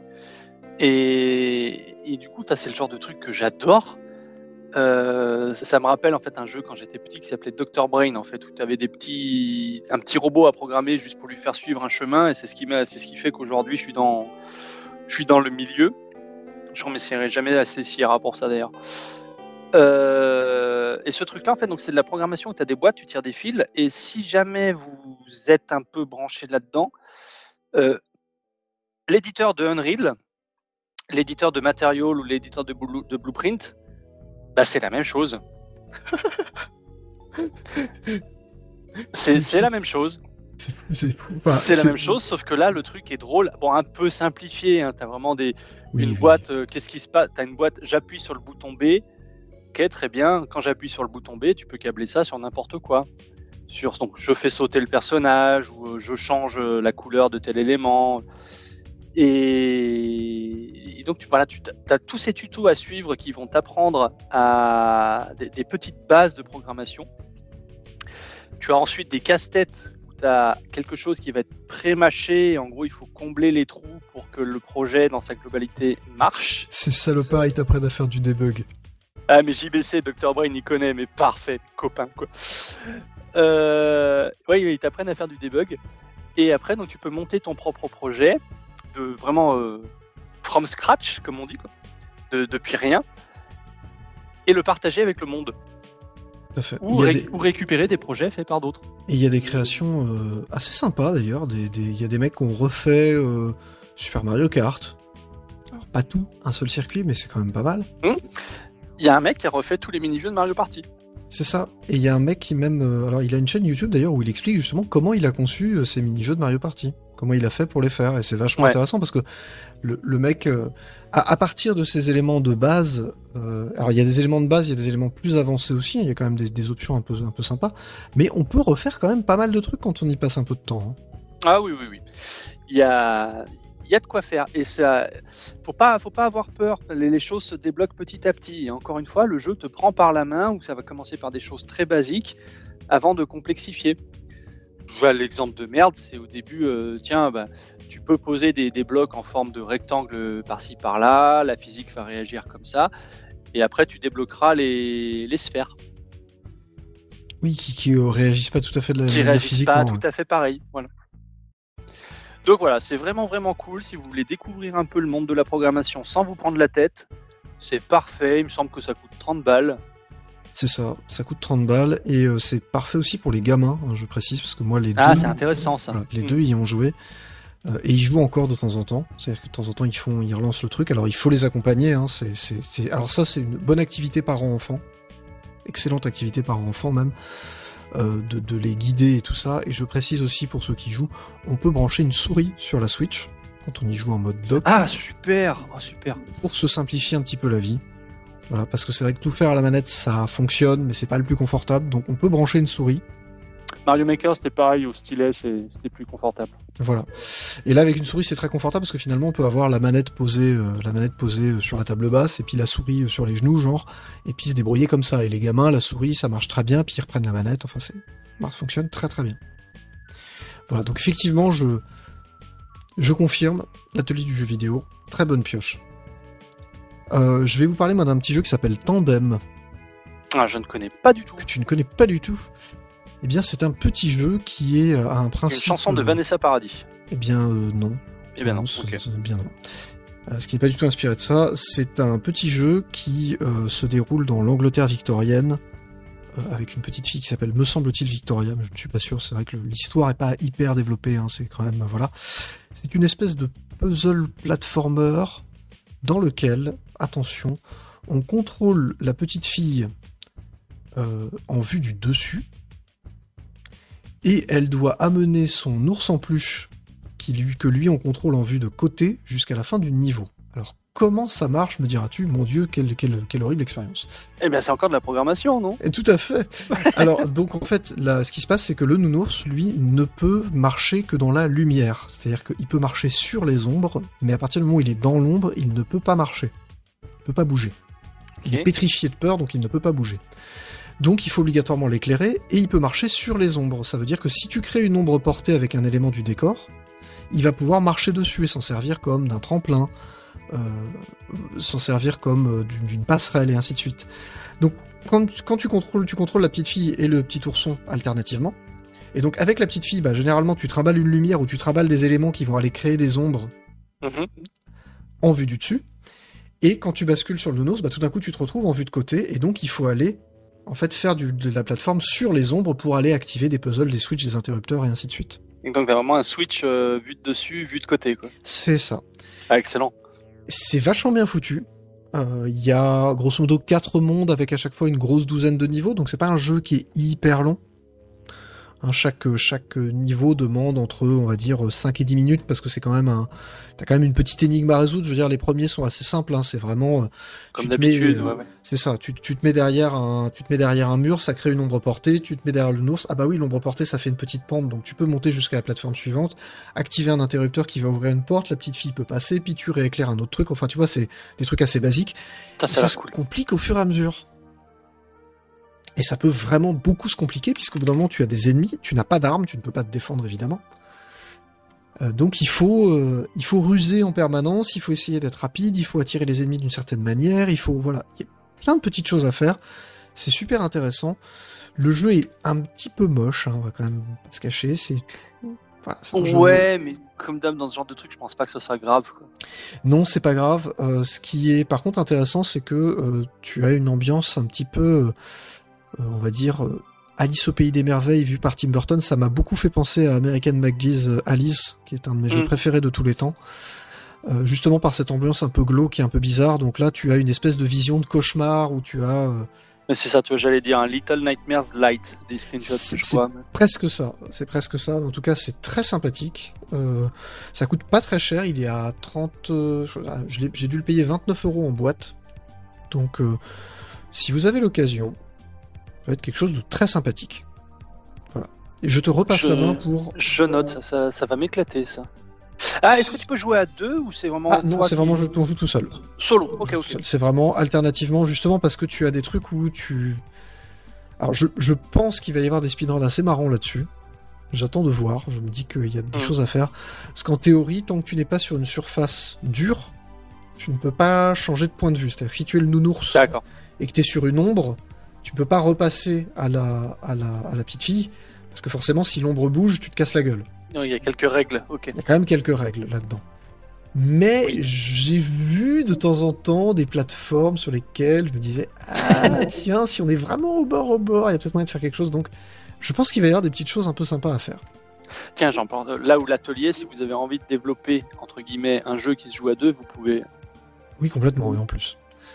Voilà. Euh, Mario Party Superstars. Alors, pareil, c'est un jeu dont on a déjà parlé, mais voilà, ça, fait partie vite, du backlog. Mais, mais ça, fait, ça, ça fait du bien, ça fait plaisir. Et, je, et autant, tu vois, le Super Mario Party, tu- il était cool, mais qu'est-ce que c'était chiant de devoir systématiquement euh, valider les dialogues des jeux, des, des bots qui jouent avec toi. tout ça. Là, dans celui-là, ça passe tout seul. Euh, tu peux accélérer le jeu un petit peu si tu veux. Et ce, feeling, best-of, ça fait du bien. Ça fait du bien. Ils ont vraiment pris 100 mini-jeux qui sont cool. J'ai dû tomber sur une quinzaine de trucs où je me suis dit qu'est-ce que ça fout dans une compilation best-of? Mais tout le reste, tout le reste c'est du bonheur et comme d'habitude, un Mario Party, si vous y jouez à plusieurs, ça passe bien. Ça passe super bien. Oui, alors Mario Party Superstars, on en avait déjà parlé, c'est vrai qu'il passe bien. Mon petit problème, c'est que finalement, ça reste un best-of des Mario Party 1, 2 et 3. Et euh, je trouve ça un petit peu dommage de pas être allé un tout petit peu plus loin parce que euh, ça fait que t'as 5 plateaux, ou 6 pour les plateaux. voilà, as 5 ou 6 plateaux. ça fait partie des très bons plateaux. Hein. Voilà, pour les plateaux, parce que les mini-jeux, ils vont taper de partout. Les mini-jeux, ils vont taper de partout, mais les plateaux, c'est vrai que c'est un peu plus limité. Après, ça reste les plateaux les plus simples et finalement les plus, les plus, les plus réjouissants, je dirais, des Mario Party, qui étaient ceux de la version N64. Pas trop d'événements de plateau, finalement, c'est assez limité. Euh, des plateaux plutôt courts, sauf les derniers qui sont un petit peu plus complexes. Qui sont un peu plus longs. On a, par rapport au Super Mario Party, on a le retour du Bowser qui, euh, qui peut bien retourner la partie. Quoi. Et on a le retour du Chance Time. Oui. Quelle horreur. si j'ai le chance time, ça me donne des, des, syndromes post-traumatiques. Hein, Machin donne toutes ses étoiles à truc. C'était le dernier tour. Ah non, mais c'est fantastique ce genre de truc. C'est juste génial. si vous le faites autour d'un apéro, c'est la fin de la soirée. c'est ça. Et alors, ce qui est génial, c'est que du coup, si tu es un tout petit peu organisé, tu peux le faire devant un apéro dans, à, deux sur chaque console, finalement, tu peux le faire dans un apéro chez toi et puis quelqu'un peut le faire dans un apéro chez lui, à deux contre deux sur internet et ça marche très bien. Ouais. Ouais, ouais. Et ça, ça fait plaisir aussi. Mm. Euh, je oui, non, pas grand chose de plus à en dire. Voilà, non, mais c'est, ça fait partie, euh, c'est le jeu, hein. c'est le jeu, pauvre Lucette. Bah, c'est un peu la malédiction du Mario Party, quoi. Chaque fois qu'ils en sortent un, tu dis oui, c'est cool, mais euh, voilà, c'est un Mario Party, quoi. Après, c'est toujours pareil, c'est le genre de jeu, euh, quand t'es en, voilà, devant un apéro, ça passe très bien. Donc euh, c'est à ça que ça sert, donc finalement il faut pas, faut pas le sortir de ça, faut pas faire du compétitif Mario Party quoi. Oh non non non. C'est pas, pas, très utile. Il y en a qui le font, hein, mais bon, pas s'abaisser à ça. Euh, bon alors moi je vais, je vais faire une petite séquence qui la séquence rejouage, hein, puisque j'ai rejoué à Pikmin 3. Donc j'avais joué à Pikmin 3 sur Wii U, euh, on a même une archive qui doit traîner quelque part sur YouTube où j'avais joué à Pikmin 3 sur euh, Wii U avec ma femme puisque euh, j'ai fait le mode solo tout seul. Et en fait avec ma femme on a torché le mode multi, on a platiné toutes les cartes. Excellent. Ce qui demande quand même un, skill non nul et une persévérance importante. Ah mais j'imagine, mais est-ce que ça pas demande... facile Est-ce que ça demande plus de persévérance que cet exploit incroyable qu'avait fait Gezush à l'époque. Donc, le, c'est le gars qui nous écrit les, les deux hebdo tous les dimanches. Et à qui on fait un gros bisou aussi au passage. Un énorme bisou. Un énorme bisou parce qu'il fait un boulot extraordinaire et il en a raté aucun. Et quand il sait qu'il va les rater, il nous prévient genre 8 semaines à l'avance. Ouais, c'est. il n'y a aucune raison de se foirer. Incroyable. Et donc l'exploit qu'il avait fait à l'époque de la sortie sur Wii U, il avait fini le jeu sans perdre aucun Pikmin. Ce qui est. Euh, ça, ça exige de recommencer pas mal de journées. Ou alors d'être très très très très bon au combat, ce qui est pas évident du tout non plus. alors je précise, avec ma femme, on avait platiné les cartes qui n'étaient pas des cartes de combat justement, mais les cartes de récolte. D'accord. Qui sont euh, alors qui, qui, demandent à avoir vraiment une excellente coordination entre les deux joueurs, ce qui est pas évident. D'autant plus que tu as deux joueurs pour trois capitaines, donc ça veut dire qu'il y a forcément un joueur qui a deux capitaines et un joueur qui n'a pas de capitaine, et il y a des moments où tu dois te repasser un capitaine de l'un à l'autre, mhm. ce qui est pas évident du tout. Et ça exige d'avoir vraiment une, stratégie en place pour finir un niveau, parce qu'on te donne 8 minutes pour vider le niveau littéralement. Euh, et euh, faut vraiment être extrêmement bien organisé, quoi. C'est vraiment. Euh, tu finis par te dire, tu t'arrêtes, tu, regardes le truc, tu dis ok, bah écoute, moi je vais aller là, je vais aller au nord, je vais faire tel truc, tel truc, tel truc, tel truc, je vais poser un capitaine là, tu viendras le récupérer à peu près à 3 minutes 50 pour aller faire ce truc là qui est plus à l'est, pendant que j'irai au sud pour envoyer tu, tu, cravaches. Hein. C'est de la conduite de projet. C'est ça, ouais, mais tu es vraiment obligé d'avoir une stratégie de ouf. Et donc là, j'ai mené une expérience un peu rigolote, c'est-à-dire j'ai joué à Pikmin 3, mais avec ma fille, qui a donc 9 ans, mhm. et qui voulait jouer avec son papa à des trucs, parce que je lui ai dit, si tu veux jouer qu'on joue ensemble, on joue ensemble. Son frère ne voulant quasiment jamais jouer avec elle parce qu'elle fait systématiquement n'importe quoi. Ce que je confirme, elle fait systématiquement n'importe quoi. Il faut quand même, euh, voilà, on va pas, on va pas se cacher. Et du coup, euh, en fait, je dis ok, moi je veux bien jouer avec toi, mais dans ces cas-là, euh, fais pas n'importe quoi. C'est sérieux ici. C'est sérieux. Donc on a fait le mode histoire à deux. Et on l'a presque fini. En fait, c'est là que je me suis rendu compte que le tout dernier niveau, je ne sais pas si tu te rappelles de ce que c'était. Non, non, non. Alors le tout dernier niveau, en fait, tu, ça consiste à aller récupérer le capitaine Olimar. Donc tu as un chemin qui permet d'aller en gros en haut d'une montagne, je, je te simplifie. Tu récupères le capitaine Olimar, il va suivre un des capitaines, Ouais. et avec les deux autres, il faut que tu débarrasses le chemin pour pouvoir arriver à l'emmener en bas, sachant que t'as un monstre qui en fait va avaler, il va te suivre en permanence, avaler le capitaine Olimar s'il arrive à l'attraper, devenir tout dur. Oui, titre. 10. Voilà, il faut que tu lui casses la gueule pour qu'il redevienne tout mou et qu'il relâche le capitaine Olimar. Ok. Et du coup, Relâcher le capitaine Olimar, je note. c'est voilà, donc c'est du coup c'est compliqué parce qu'en fait c'est un c'est une espèce de mission d'escorte, c'est une escort mission hein, basiquement, Mhm. mais où entre deux tu dois aller euh, construire des ponts, euh, détruire des détruire des, des parois de verre, euh, faire exploser des murs à la bombe, enfin tu vois c'est le truc chiantissime par excellence. On n'arrive pas à le faire avec la gamine. Ouais. Tout seul j'ai réussi à le faire. Là à deux, elle a pas elle a pas la coordination nécessaire, elle a pas la tactique nécessaire, elle perd vite patience parce que c'est très frustrant. On est d'accord que à deux, le jeu ne se, com- se complexifie pas naturellement. Non. La, la, Non, non, non, la, complex- complexification vient du fait qu'il faut communiquer. Quoi. La complexification vient pas que du fait qu'il faut communiquer, la complexification vient du fait qu'en fait il y a un capitaine qui est mobilisé pour faire bouger Olimar finalement, Mhm. Euh, parce qu'il faut le faire bouger en permanence. En fait, en gros, tu, tu le fais, tu fais un peu comme euh, comme dans les cartoons de Tom et Jerry quoi. Tu le fais tourner autour du poteau pour qu'il se fasse pas attraper. Pendant ce temps-là, t'as les deux autres capitaines qui euh, cassent la gueule à tout un tas de trucs, dé- débarrassent le chemin. Ok, mais t'as pas de truc en plus à, à dégommer. Quoi. Non, t'as pas de truc à plus à dégommer, C'est- mais ok, c'est vraiment de la coordination, c'est génial. quoi. Voilà, c'est hyper dur à faire à deux et c'est hyper dur à faire avec une gamine qui est un peu du mal sur les questions de coordination et où là, si tu lui dis juste bah tu cours en rond pour éviter le monstre, c'est pas très intéressant pour elle donc ça la décourage assez vite. Mhm. S'il faut qu'elle aille casser la gueule à des trucs, bah c'est pas si évident que ça parce qu'il faut se manier le cul en plus, le truc est timé quoi donc euh, c'est un peu c'est un peu la pression. donc, euh, Ah ouais, non, non, mais je, je le place, c'est pas une question d'âge. euh, ma copine déteste les niveaux comme ça où il y a un chrono qui te met la pression. Bah là, là, c'est vraiment très compliqué, très compliqué. Du coup, on a laissé tomber, on a dit, bah écoute, je lui dis, bah, écoute, c'est pas grave, on a fait 90% du jeu, on peut s'arrêter là, c'est pas un drame, hein, on n'est pas obligé de le finir. Ça, je te montre la fin. Oui, au pire, j'aurais dit, bon, écoute, je te montre la fin, mais à la fin, oui, on sauve le capitaine Olimar, on repart sur la planète et tout va bien. Mais tu vois, c'est- compliqué, très compliqué. Mhm. Vraiment, euh, ça, ça a été une expérience très très très particulière. Voilà, donc je recommande toujours Pikmin 3, toujours un excellent jeu, mais effectivement, je commence à me dire que ce dernier niveau est un peu une purge, et peut-être pas le, le truc le plus intéressant du jeu. Et sinon, Voilà. tu, l'as fait euh, en utilisant le gyro pour le pointeur ou pas? Euh, oui, Parce qu'on on se posait la question de comment le passer de la Wii U à, à la Switch. Ah oui, je précise, j'ai joué sur Switch du coup. Je précise quand même au cas où. Alors, je l'ai pas terminé sur Switch. Et du coup, comme tu en parles, je suis en train de me demander si je l'ai terminé sur Wii U parce que je n'ai pas souvenir de ce dernier niveau. Bref. Euh, le, le gérer, gérer le pointeur au gyro, ça marche très bien.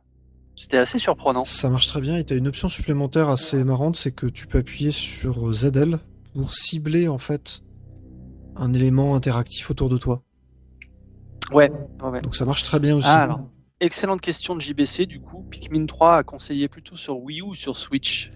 Perso, Alors, je dirais Wii U quand même. Moi, j'irais Wii U aussi pour un, pour un truc très bête, c'est que tu as la carte en permanence et quand tu dois contrôler les trois capitaines en même temps, surtout quand tu es tout seul, le fait de pouvoir aller juste pointer du doigt sur la carte et dire à un capitaine d'aller ici, bah, ça va vachement plus vite que sur Switch. C'est ça. C'est ça. ouais, Il y a plein de trucs que mine de rien, ce gamepad. euh, Parce que ce putain de gamepad fait qu'on a toujours pas Xeno X sur Switch. Oui, mais voilà. Mais c'est en, en vrai, ça fait partie. Là, ça fait vraiment partie de l'argumentaire. hein. Je trouve que Pikmin, euh, effectivement, tu ça, ça tilte un peu plus sur Wii U. Après, la version Switch reste extrêmement agréable à Non, jouer. non, hein, il n'y a absolument aucun souci là-dessus. Marche très très bien, euh, voilà. Mais effectivement, plus confortable sur Wii U. C'est clair. Voilà, je vais te repasser la main pour parler de Katana Zero. Katana Zero, alors oui, il me semble que euh, Antix en Ça, avait déjà backlog, parlé. Ouais, ça c'est vraiment du backlog. Donc c'est du jeu indé alors qui était vendu comme du euh, Hotline Miami mis en 2D. Je suis pas entièrement d'accord avec cette description au sens que il y a, là ce coup-ci il y a un scénar intéressant. Euh, C'est donc- Hotline Miami, c'est plus un trip psychédélique. hein, dire. Ouais, donc là, donc là, t'as toujours une BO qui défonce, mais c'est c'est pas, c'est c'est peut-être à mon goût, hein, c'est plus proche d'un Mark of the Ninja, tant qu'à parler de jeu indé de qualité, euh, dans le sens où tu as un niveau donc en 2D avec euh, donc des capacités de ton personnage qui sont liées au scénario. Je vais pas vous le spoiler parce que le scénario est vraiment intéressant. C'est lié à une drogue en fait qui te permet plus ou moins de contrôler, le- enfin d'avoir l'impression de contrôler le temps et d'avoir un don de préscience. Donc ça, ça justifie le fait que tes niveaux commencent à un point A, il faut arriver à un point B en faisant tout un tas d'actions qui vont consister à éviter des pièges et désinguer des mecs. Et si tu foires, tu retournes au point de départ. Donc en gros, il faut faire la run parfaite tableau par tableau pour passer au tableau d'après. Ça ressemble beaucoup à Ghost Runner. Oui, voilà, on Dans est, dans, on principe. est dans, on est dans cette, on- dans cette veine-là, et avec un pixel art qui est, qui est excellent. Quoi. Toutes les animations sont, sont superbes, et il y a un- presque un petit côté méta dans le sens où le jeu va jouer avec les codes d'un jeu 2D pour te mettre toi joueur mal à l'aise. Hmm. Euh, tu sais, comme quand c'est- difficile d'en parler sans spoiler, mais tu vas avoir des petits effets graphiques, tout ça, qui vont te qui vont te perturber, quoi. Qui vont te perturber. C'est c'est vraiment vraiment intéressant parce que ces perturbations de toi joueur sont aussi liées à ce qui arrive au personnage dans le scénario. Hmm.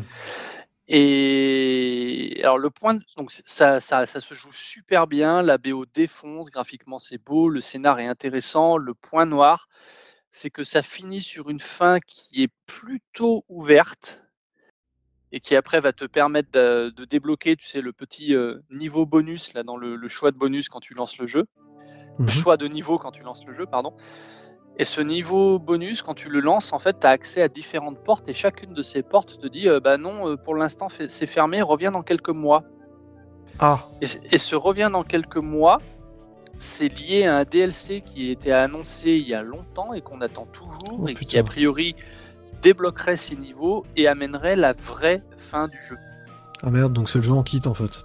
Alors, c'est jeu en kit, oui et non, parce que tu sens le, le jeu est complet. hein. Il y a une dizaine d'heures quand même pour arriver à la, à la fin. Ah oui, quand même, c'est pas. Ça, ça fait quand même un petit. Voilà, il y a, il y a de quoi faire. C'est une fin. Arrivé à la fin, donc tu finis sur un à suivre euh, plus ou moins déguisé qui te laisse annoncer un, un 2 et ce 2 a priori pourrait ne jamais exister et simplement sortir sous la forme de DLC et là pour le coup j'ai hâte parce que c'était vraiment vraiment cool. D'accord, eh bien je note, ça fait partie des choses que j'avais. Ça fait partie des jeux que j'avais envie d'acheter. J'attendais justement qu'ils sortent en version complète. Et là je l'attendais en physique et je l'ai toujours pas vu passer, Ouais, j'ai bah, fini par je- craquer tu vois.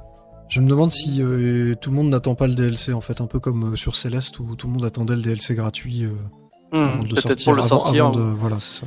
Je me Et demande coup, si le là c'est pas le même truc, mais du coup, le euh, prochain qui devrait- attendre. prochain qui devrait sortir comme ça, on attend le DLC pour l'avoir en physique. Cuphead. Cuphead, tout à fait.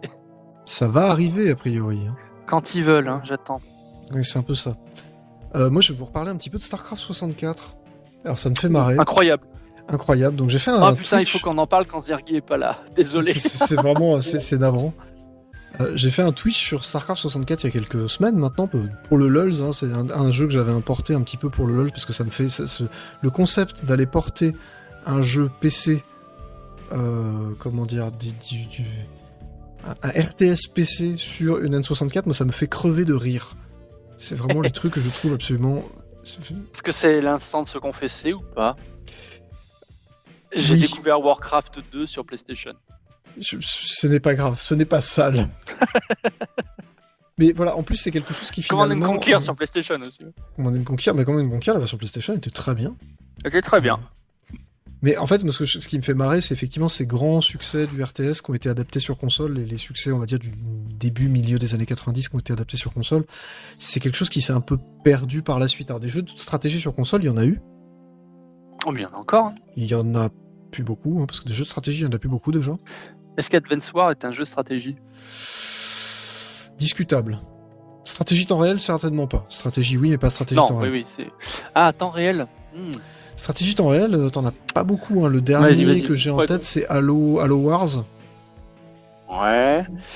Vas-y, je, je, je, réfléchis. Je te laisse avancer. J'en ai un autre, hein, si tu veux, qui est pas mal du tout, qui s'appelle Goblin Commander, qui est sorti sur. Euh, par Jaleco, qui est sorti sur GameCube, qui était un, jeu méconnu, justement, parce que c'est vraiment un tirage très limité et tout ça. Et qui est un plutôt bon jeu, parce que c'est vraiment un jeu de stratégie qui a été pensé pour la console au départ. Donc c'est vraiment. Il est sorti que sur console et, et il marche très très bien. Très bon jeu, Goblin Commander. Bref, donc j'ai joué à j'ai joué à Starcraft 64 et euh, j'avais joué en stream pour rigoler. Effectivement, tu mets euh, deux heures et demie à faire la moindre mission parce que bah, même si euh, je l'ai déjà dit, hein, le, mapping des contrôles est étonnamment bon. Il y a vraiment plein de trucs super bien foutus. notamment le fait que tu peux appeler toutes les unités qui sont à l'écran avec juste une touche. t'as une touche qui te permet de switcher entre tes différents types d'unités que t'as sélectionnées. t'as vraiment plein de raccourcis bien pensés. Oh ben non, je suis con. Est-ce que Pikmin 3 est un RTS Discutable, mais j'aurais dit oui. Mhm. Je t'ai coupé du coup, pardon. Mais c'est pas grave, c'est pas grave. Euh, donc il, est vraiment super bien pensé, et du coup, bah, je l'ai relancé après, tu vois. Je me suis dit, bah, c'était pour le gag à l'origine, parce que ça me faisait marrer. Et je l'ai relancé, et en fait, le jeu marche super bien. Et c'est vraiment prenant. C'est vraiment. Euh, j'ai très peu joué à StarCraft en dehors du multijoueur. Euh, parce que le, en gros, je jouais au multijoueur avec, euh, mes colocs de temps en temps. C'est pas un jeu que j'ai énormément apprécié pour son côté multijoueur. Il est très bien, hein, mais je trouve qu'il a quelques défauts qui sont un peu inhérents au fait que c'est vraiment un ancêtre. Je trouve que Warcraft 3 est plus avancé, plus agréable de ce point de vue-là. Du même Blizzard, hein, j'entends. Après, il y a d'autres jeux de stratégie qui, vont faire les choses un peu différemment. Mais ce que je trouve oh intéressant, voilà, c'est que cette version N64, finalement, elle est très attachante, je trouve, par son côté un peu, un peu désuet, un peu débile finalement, un peu, un peu, euh, ovni. Un, peu, ovni. Mais comme elle, est, elle reste très jouable et très agréable à jouer, ben, tu mets plus de temps à finir l'émission parce que le jeu a une petite tendance à ramer, parce que euh, c'est un peu, t'es moins efficace évidemment qu'avec une souris, tu cliques moins vite, tu vas faire les choses moins bien. Mais globalement, je trouve qu'on se marre bien, je trouve que ça passe bien, je trouve que L'ambiance sonore est là, et du coup, c'est pas gênant. T'as ta manette en main, t'es sur ta télé, et puis, alors ouais, tu mets une heure à finir une mission, tu mettrais une demi-heure à finir sur PC, mais. Balek, ça marche bien. J'ai l'impression, j'ai l'impression que c'est des versions qui sont très très bien pour apprendre StarCraft en fait.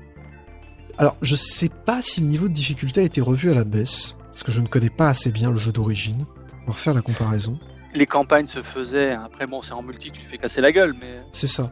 Et là, en plus, et là, must du must. J'ai pas encore trouvé quelqu'un pour jouer avec moi, mais j'espère qu'un jour je pourrai faire ça.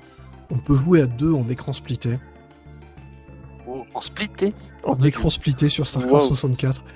Et là, sincèrement, mais c'est mon. Euh, mais c'était des dingues, les mecs. C'est la dinguerie, quoi. Je veux dire, les gars. C'est Blizzard qui l'a fait ou ça a été sous-traité Ça a été porté par un studio qui s'appelle Mass Media. Putain, mais des dingues, des dingues. La dinguerie.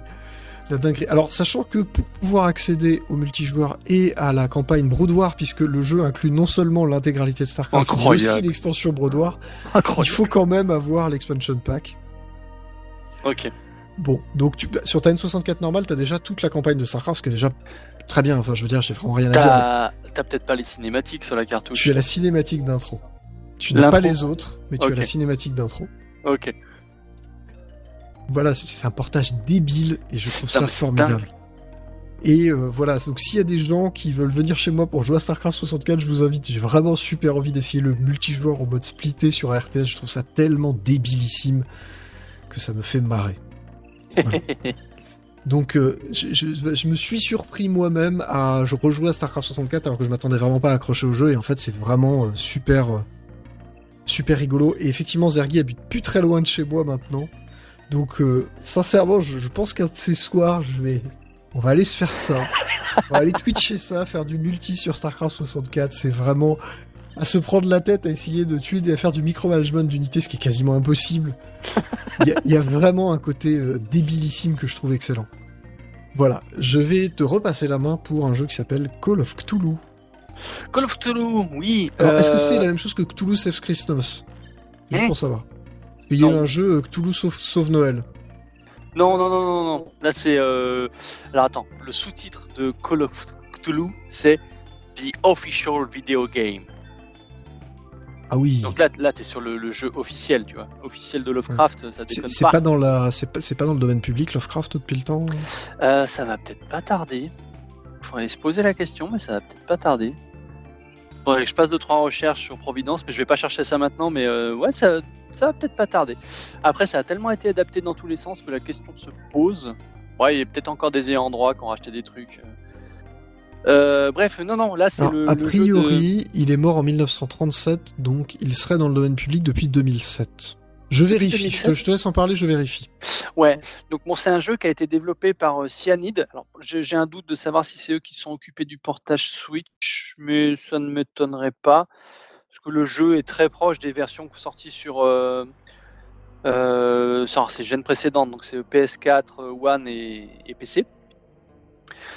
Fait toujours drôle de dire PC gène précédente, enfin bref. Euh, et donc c'est alors adapté de la nouvelle euh, L'appel de Cthulhu de Lovecraft, mais alors adapté de très très loin. hein. Ça en reprend plus. euh, ça en reprend. Si, si, si, c'est adapté. Ça en reprend bien l'ambiance et en fait, on va jouer. Si jamais vous avez lu la nouvelle, en fait, donc il y a un journaliste qui enquête sur des phénomènes étranges, tout ça, et on retrouve parfaitement, on retrouve parfaitement cette ambiance. Ça se joue en FPS. Euh, donc c'est un FPS RPG enquête avec un petit peu d'action de temps en temps. Ça se rapprocherait, si on veut être très bourrin dans la description, ça se rapprocherait d'un Bioshock mais sans les phases de shoot. Et si vous voulez partir dans un trip, alors vraiment un trip à la Lovecraft où tu vas avoir une peur, euh, une peur poissarde en fait, une peur qui est difficile à, qui est difficile Oui. à décrire, qui est vraiment liée à l'ambiance et à des choses que tu ne vois pas, ça, mais que tu imagines de la manière la plus dégueulasse possible. C'est la, peur de, c'est plus la peur de l'inconnu chez Lovecraft. C'est ça. C'est c'est la peur de l'indicible, quoi. Vraiment de choses que tu ne peux pas que tu peux pas décrire avec des mots avec des mots humains. Euh, Il y a ça dans le jeu.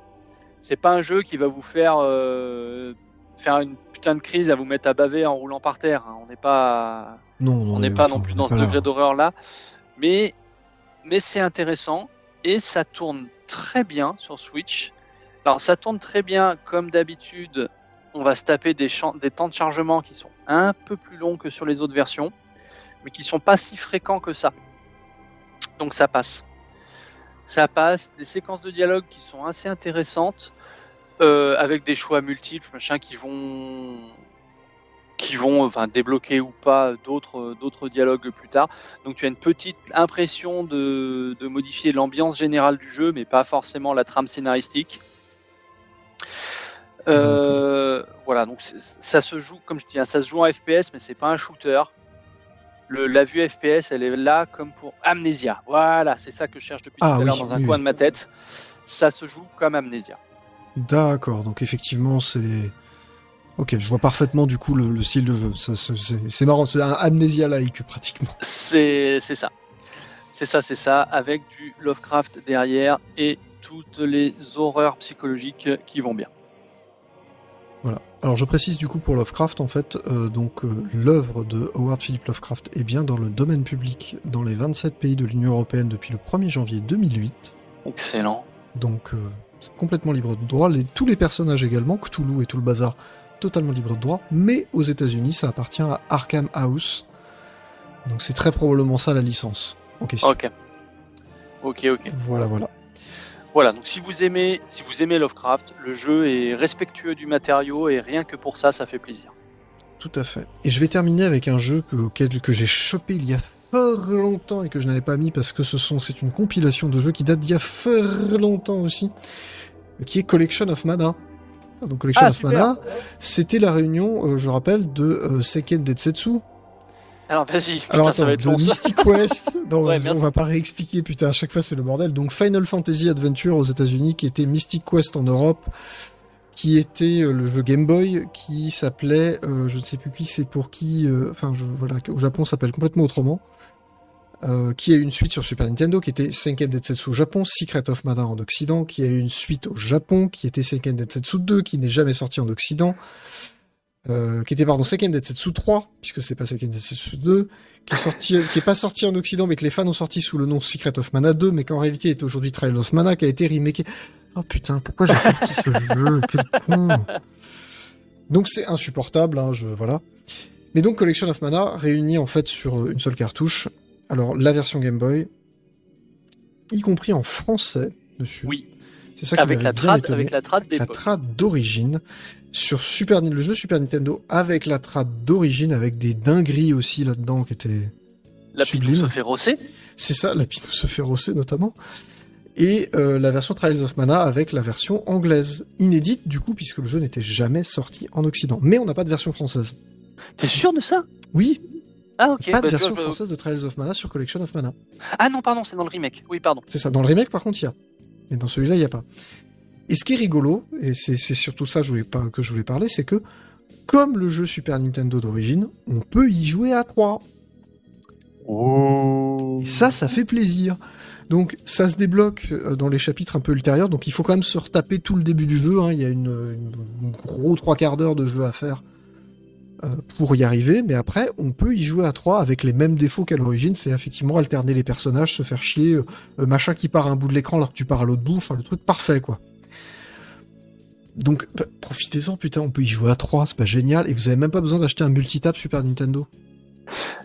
Là, j'ai- ouais, Zergi dans le chat qui me met le... un énorme doute. Je suis persuadé d'avoir lancé le Trials of Mana d'origine en français sur cette collection. Alors, je, je- je suis à peu près certain que non, faudra que je revérifie du coup, parce que tu me mets le doute aussi. Mais j'avais regardé et j'avais vu qu'il y avait effectivement pas de version française, mais, mais euh, je peux me tromper. Je peux me tromper. En tout cas, euh, voilà, ce qui fait plaisir, c'est qu'on a la ROM en français, mais qui tourne en 60 FPS, donc ça c'est quand même sympathique. Euh, sachant qu'avec effectivement une Super Nintendo bricolée, on peut faire la même chose, mais voilà, vu le prix de la cartouche Super Nintendo, vu le prix d'une Super Nintendo, et vu le prix d'un mode d'une Super Nintendo, c'est quand même vachement plus accessible pour rejouer à ce genre de grand classique. C'est clair, je je viens de vérifier, la compile elle est à 25 balles là maintenant. Donc effectivement, il n'y a pas de raison de se priver. Alors oui, ça fait chier parce que c'est des jeux qui datent un petit peu. Acheter des compiles comme ça, c'est toujours un peu... euh, voilà. Mais là, t'as quand même trois excellents jeux. euh, dans... Pas dans leur jus d'ailleurs, parce qu'il y a plein de petites options de, qualité de vie. euh, notamment, il y a des sauvegardes rapides et tout ça. T'as as plein de petites choses à faire. Franchement, je, trouve que c'est une bonne compilation. Voilà, La trilogie originale, sur cartouche, les petites options de qualité de vie, la possibilité d'écouter juste la BO du jeu. Oui, il y a jeu. ça dans les bonus. Ouais, ça, c'est vachement sympa. Comme ça avait été fait pour euh, Mario All Stars finalement, Mhm. qui, qui- qui était le même truc qui te permettait d'écouter la BO du jeu. Et ça, c'est quand même super sympa, surtout pour Secret of Mana. Et je te confirme, hein, c'est localisé pour la première fois en français. Ah merde, bon alors, c'est moi qui l'ai raté dans le menu. Et pas que. Toutes hein, mes. Pas que, t'as l'allemand, enfin il y a plein de, il y a plein de langues. Euh, voilà. Donc, euh, une collée, voilà, je l'avais acheté il y a longtemps. Finalement, euh, ouais, c'est c'est quand même vachement sympa pour pouvoir jouer à Ouais, ce comme type jeu. Zergué, ouais, c'est trois putains de jeux pour le prix d'une lingette Apple. Ah bah donc euh, effectivement c'est tout à fait rentable. Voilà, on va se quitter là, je pense on a fait une émission vachement plus longue que ce que je pensais finalement. Ouais, ça arrive. JBC qui demande si le Mystic Quest, donc le Mana Game Boy, se rejoue bien. Je peux pas être objectif, c'est j'ai un super souvenir de ce jeu quand j'étais gamin. Ouais, alors moi j'aurais dit oui, mais faut pas hésiter à consulter un guide à un certain moment euh, bien précis du jeu. Le moment où 8. tu te, retrouves- ouais, Ouais. tu, tu te retrouves coincé et en fait euh, T'as un PNJ qui te le dit, hein, qui te dit pour ouvrir le tombeau, machin, euh, si tourner clair autour des palmiers. mais- c'est pas si clair que ça. Mais, mais sinon, euh, oui, le, le, le, le- le jeu sur, euh, sur Game Boy se rejoue très bien. hein. Euh, en vrai, ça passe assez bien. Moi, ce qui m'a troué le cul, c'est d'avoir le mode multijoueur sur Super NES. Ouais, ça j'avoue, j'avais pas fait. ça, ouais. euh, C'est vraiment le top. Avec, euh, effectivement, comme je disais, les, les mêmes défauts qu'à l'origine, donc les trucs géniaux, genre effectivement, machin est complètement à la rue, il est à droite alors qu'il n'y a plus d'ennemis, enfin, le top du top. Bref, on va se faire des gros bisous. Euh, la semaine prochaine, on vous promet une émission chargée de stratégie, avec des choix cornéliens, De politique. de politique, d'équilibre des forces. Et ah, putain, on va être juste après le deuxième tour, c'est parfait. Ouais, non, politique, politique et guerre, ça va être parfait. Quoi, putain. Voilà, on a Game of Thrones, The Video Game, euh, mais euh, Ah mais avec c'est tout ça. ce qu'il faut dedans. Mm. Avec des trahisons, avec des. Avec des. Et je, je fais un gros bisou à Antix d'ailleurs au passage des deux. Il faut pas que tel personnage meure lors de telle mission, et dès la cinématique de fin, il se prend une flèche dans le cul, quoi. Voilà. Niquez-vous bien. Bref, on vous fait de très très gros bisous et on vous retrouve dans deux semaines. Ah, ciao tout le monde. Bisous. Bisous.